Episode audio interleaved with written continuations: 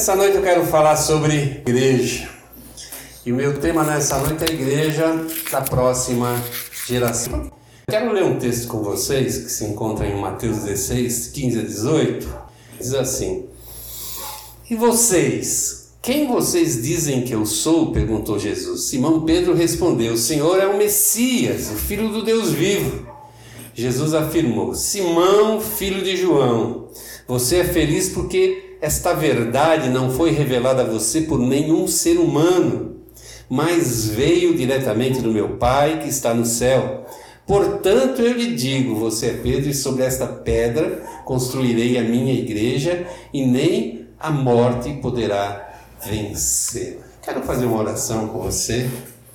Pai, em nome de Jesus, noite que nós vamos meditar na tua palavra, que tu abras o nosso entendimento, fale profundamente ao nosso coração, que a nossa mente se abra, Senhor, completamente ao teu Espírito Santo, para que ele possa trabalhar em nós edificar em nós, Deus, essa verdade e que a gente saia daqui crescidos, amadurecidos, dispostos, Senhor, a fazer tudo, Senhor, para que a tua vontade seja cumprida nesse lugar e em toda a terra, Pai. Abençoa-nos, Senhor, nós oramos agradecidos em nome de Jesus Cristo.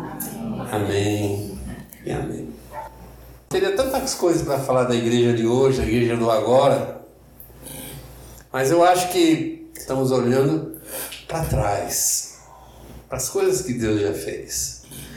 Mas quando a gente olha para frente, nós olhamos para uma igreja que ainda não existe. Uma igreja que nós temos que construir. Um tempo de preparação para a próxima geração. A gente é sempre assim, alguém preparou a geração de hoje. E hoje estamos pavimentando, preparando o caminho para uma nova uma nova geração. E o que eu gostaria, pelo que a gente olhasse nessa noite, é para frente. Para frente. As coisas que a gente ainda precisa realizar. Esse texto é uma conversa de Jesus com seus discípulos. Anteriormente, Jesus pergunta quem que as pessoas dizem que eu sou, e diante das respostas ali ele recebeu dos seus discípulos e algumas e as respostas que ele recebeu, se fosse dada para mim ou para você, seria uma honra. Ah, tu és um grande profeta. As pessoas te reconhecem como um grande profeta. Mas isso, o que seria para nós uma honra, para Jesus é muito pouco, porque ele é muito mais do que isso. E quando Pedro se coloca na frente dos seus é, companheiros ali e declara: Tu és o Cristo, o Filho do Deus vivo. Ele está fazendo uma revelação, um, mostrou um conhecimento que até então as pessoas não tinham a respeito de Deus, da sua vontade, do seu querer, principalmente da sua obra. Reconhecer que Cristo era o Filho de Deus, o enviado de Deus, era tudo aquilo que Deus desejava que se fizesse com respeito à vinda do seu Filho. Na verdade, esse é o, é, esse é o, o grande milagre que acontece na nossa vida. Nós olharmos para a cruz, olharmos para a história de Cristo, para os seus ensinamentos e compreendermos e entendemos. E isso, como o próprio texto diz, é fruto da obra de Deus na nossa vida. Ele que nos ajuda a crer através do Espírito. E quando nós cremos, abrimos um universo novo na nossa frente. As coisas mudam completamente.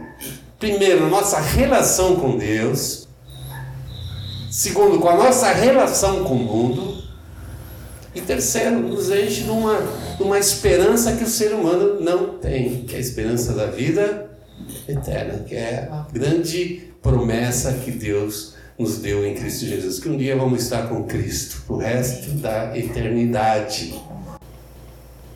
Pela primeira vez está se falando de igreja igreja. Cristo fala que sobre essa declaração de fé, todos aqueles que olham para a cruz e aceitam Cristo vão fazer, é que ele construiria a sua igreja. E quando eu penso que a igreja de Cristo, acho que aumenta muito mais a minha responsabilidade em ser parte da igreja. E aumenta também meu entendimento da importância, da necessidade de existir a igreja. palavra deixa muito claro que, que a honra que Deus deu a Jesus nesse mundo foi de ser cabeça da igreja. E se a igreja fosse uma coisa desnecessária, insignificante, será que Deus ia colocar Jesus para ser o cabeça? Não, ele colocou o que ele tinha de melhor. Porque a igreja é uma coisa extremamente importante na obra. Ela tem um compromisso com a proclamação da verdade, levar a, a notícia tão maravilhosa da, do não só da morte de Cristo naquela cruz, mas como diz o apóstolo Paulo, o evangelho não é só a morte de Cristo na cruz, é sua ressurreição. E a igreja recebeu essa incumbência de levar essa notícia, porque quando essa notícia de Cristo não é levada, a morte de Cristo se torna insuficiente para fazer qualquer coisa na vida das pessoas.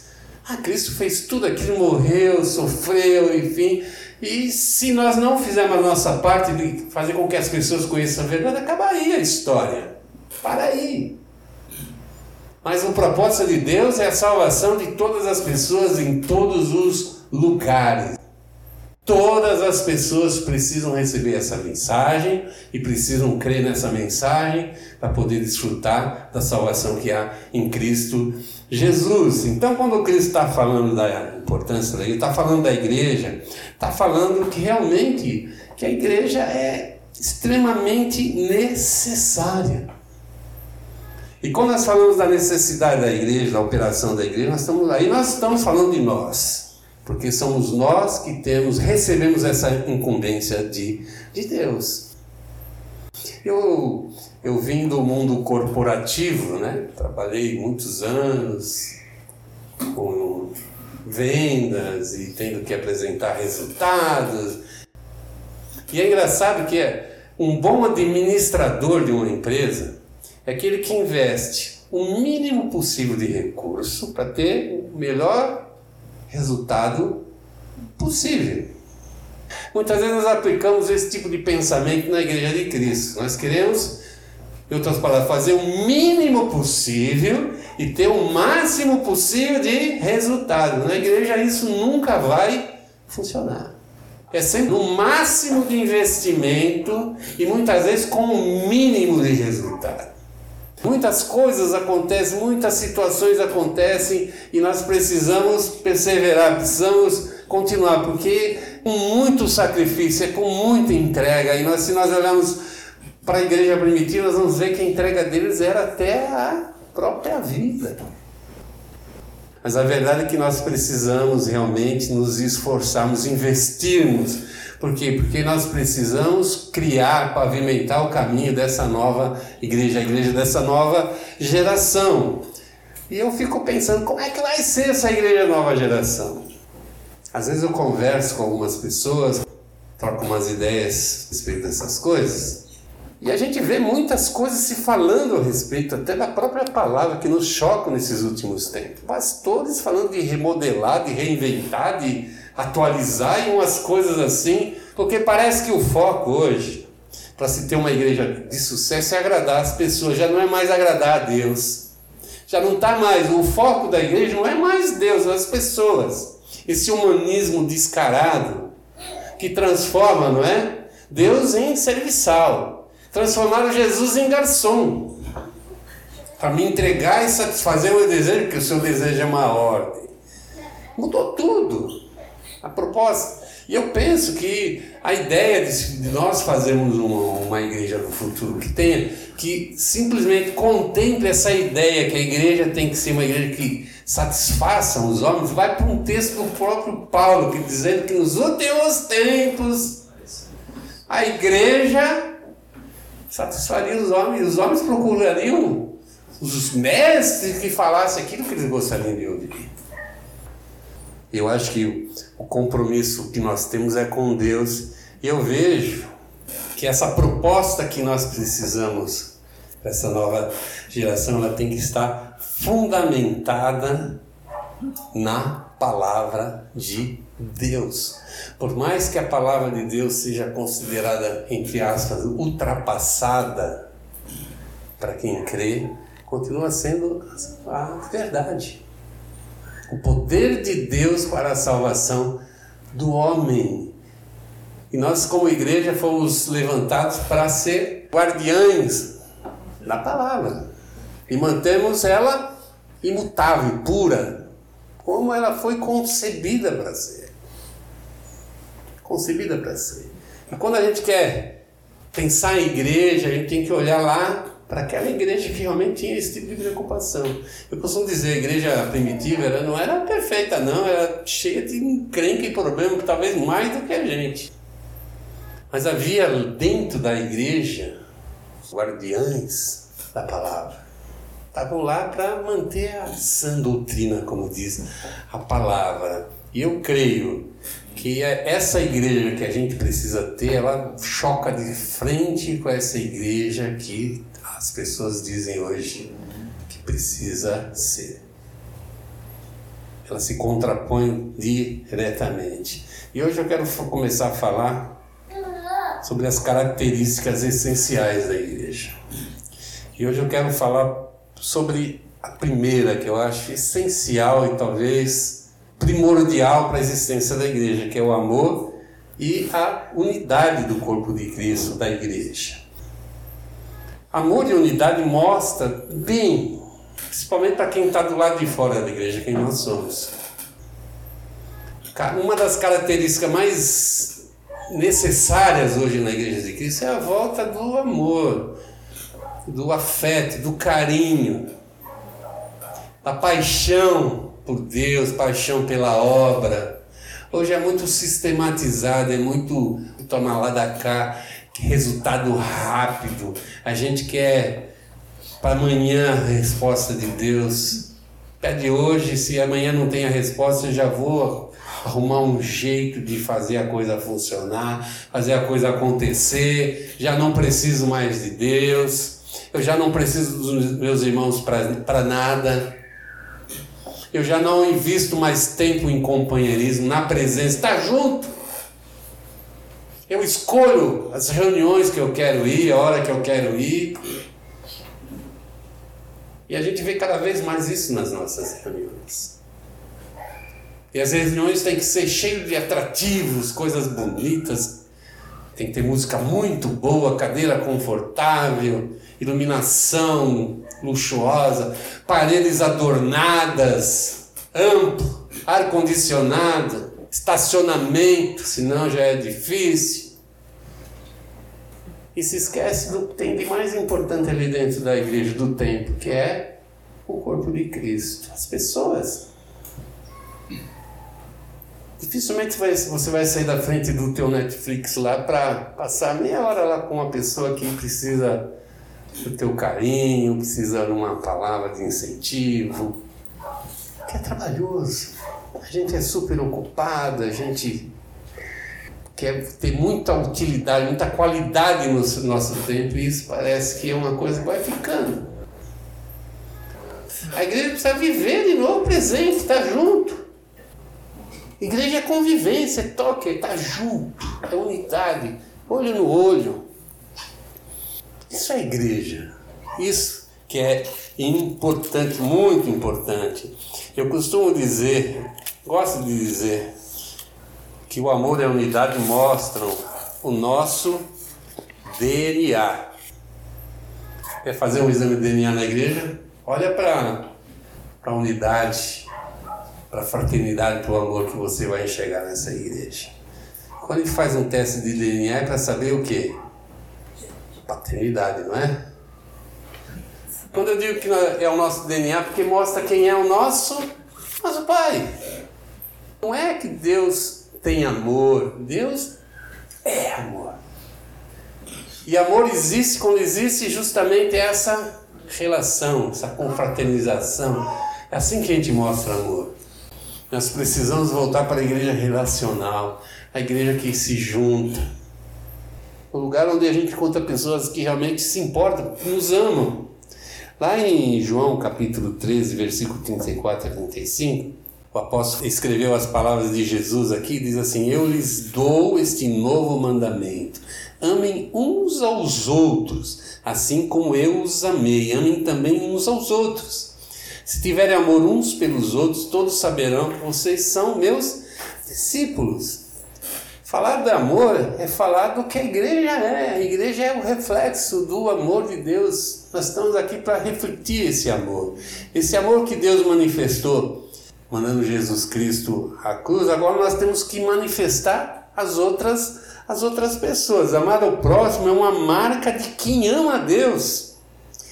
Lá em Mateus 22, o mestre da lei perguntou para Jesus qual é o mandamento mais importante, tentando dar uma pegadinha ali para Jesus, colocar ele numa saia justa. Jesus falou: o mais importante de tudo é amar a Deus em todas as coisas, e o segundo, igual a esse, é amar o seu próximo como você ama você mesmo. A gente pensa que amar a Deus acima de todas as coisas, acima de tudo, é difícil, não é verdade? Difícil. Eu não sei se eu consegui, até hoje, com 40 anos de cristão, mostrar para Deus que isso foi verdade na minha vida. Agora, pior ainda, mais difícil ainda é amar meu irmão como eu amo a mim mesmo. Colocar ele no mesmo patamar de importância que eu dou para mim mesmo. Mas essa é a proposta do amor de Deus, esse amor que não, não, não nasce de nós mesmos, nasce do amor de Deus em nós. Nós simplesmente refletimos esse amor. E o texto aqui é muito maravilhoso porque diz assim: que é essa característica do amor mostra que nós somos servos de Jesus Cristo. Tem que amar primeiramente teu irmão na fé. Teu irmão que convive com você nessa vida aqui, essa, essa luta em manter a fé de pé manter o caminho firmado em Cristo Jesus e mesmo com toda a dificuldade, toda a luta, ainda mostrar esse amor para as outras pessoas que não conhecem a Jesus Cristo. Todos saberão que vocês são meus discípulos, tiverem amor uns pelos outros. Às vezes a gente tenta e tenta e tenta mostrar que é discípulo de Jesus para as pessoas e elas não conseguem ver nada. Porque acho que o ponto principal é mostrarmos esse amor. E quando eu, de alguma maneira, eu desprezo a comunhão da igreja, estou mostrando que eu não tenho esse amor. Amor tem que ser mostrado na prática. Essa fraternidade é coisa de convivência. É coisa de resolver com amor os nossos conflitos, as nossas diferenças. Aqui nós temos várias pessoas e cada um é diferente. Cada um teve uma formação de vida diferente, desde o berço até as situações da vida, as suas experiências de vida, escolar, profissional, isso tudo vai criando um ser diferente de qualquer outro. Temos diferença? Temos. É difícil andar junto muitas vezes? É difícil. Mas o amor nos ajuda a superar todas essas diferenças e nos ajuda a resolver os nossos conflitos com amor, não por imposição, não querendo ter mais direito. Eu costumo dizer que o, o ato mais nobre do amor é o perdão. É o perdão. Você quer mostrar que ama uma pessoa? Perdoa. E às vezes é difícil. E é um choque uma luta dentro de nós. Mas quando a gente perdoa, a gente mostra que realmente ama, e é assim que Deus mostrou que nos ama. Nos perdoando. E é dessa maneira. Então coloque esse amor fraternal em funcionamento, em prática na sua vida, porque isso vai produzir unidade no corpo de Cristo. Vai trazer união. Em João 17, mais uma vez o apóstolo ele relata a palavra de Cristo, uma oração final de Jesus Cristo pelos seus apóstolos. Jesus ora assim: Não peço somente por eles, mas também em favor das pessoas que vão crer em mim por meio da mensagem deles. Está falando de nós.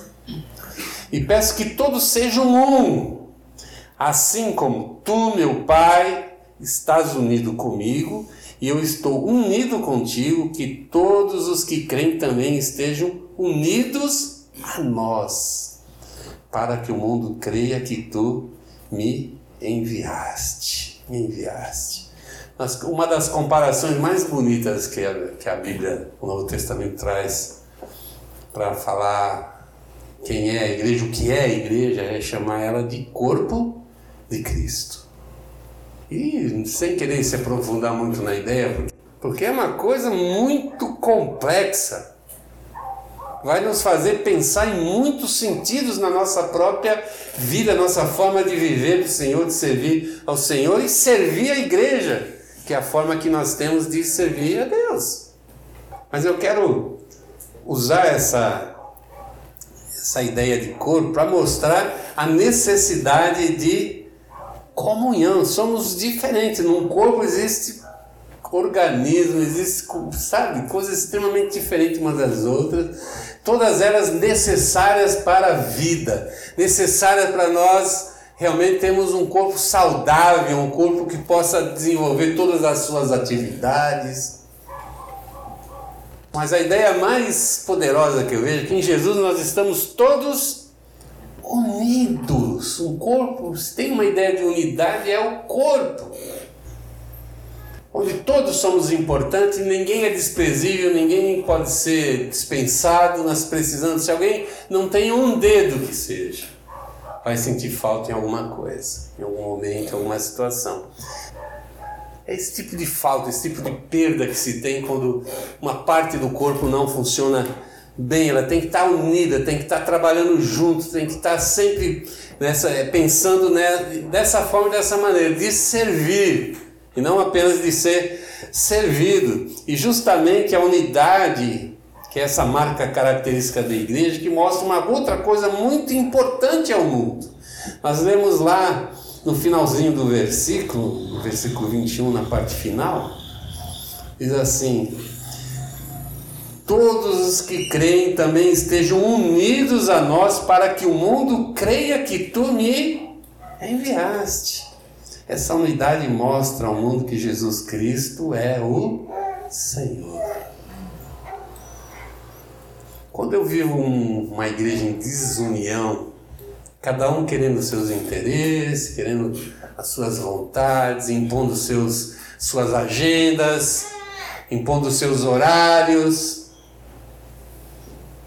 Eu estou deixando de declarar ao mundo que Jesus Cristo é o Senhor. E se tem uma coisa que a igreja precisa mostrar a esse mundo, é que Jesus Cristo é Senhor. Ah, hoje o mundo acha que os pastores são o Senhor, que os pastores manipulam tudo, que os pastores usam todo mundo. E lamentavelmente algumas coisas acontecem que quase nos dão, dão razão a essas falas, né? Quase que dão razão. Mas não são todos assim. Existem muitos servos de Deus, muitas igrejas que ainda têm esse compromisso com Cristo Jesus. Quando Cristo falou assim, para ser discípulo precisa renunciar à sua vida, já disse tudo. Ser cristão é para quem quer, que tem um custo, um preço, que alguém que não ama Cristo, alguém que não ama a igreja, nunca vai querer pagar. Quero finalizar dizendo que a igreja da próxima geração precisa olhar para trás. Nós pensamos numa igreja que vai estar olhando para frente. Não, a igreja precisa parar e olhar para trás. Por mais que o mundo diga para vocês que vocês têm que olhar para frente, tem que seguir a manada. A palavra de Deus diz que você tem que parar e tem que olhar para trás. Olhar para aqueles que começaram, aqueles que foram usados por Deus para trazer esse ensinamento, para trazer esse modelo de vida cristã que se chama igreja, que mais que pareça ser uma coisa descontextualizada, alguma coisa um pouco fora de uma realidade moderna, moderníssima que nós vivemos, é aquilo que Deus tem para nós hoje, como teve há dois mil anos atrás, e tiver dois mil anos na frente vai ter esse mesmo modelo. Para agradar a Deus, nós vamos continuar tendo que fazer as mesmíssimas coisas que os homens de Deus lá no começo fizeram. Entregar sua vida, submeter a Cristo, mostrar o seu amor e se unir numa fraternidade que fez com que pouquíssimas pessoas mudassem o mundo. O amor, a unidade, essas características da igreja precisam ser vistas nas nossas vidas para que essa igreja, essa próxima geração também conheça não somente pelo que elas leem na palavra de Deus, mas pelas atitudes daqueles que têm falado para eles que existe um Deus, que existe um Salvador e que nós precisamos nos dobrar diante deles. Amém? Você crê nisso? Isso é um, é um envolvimento para a vida inteira. Vamos ficar de pé, nós vamos orar.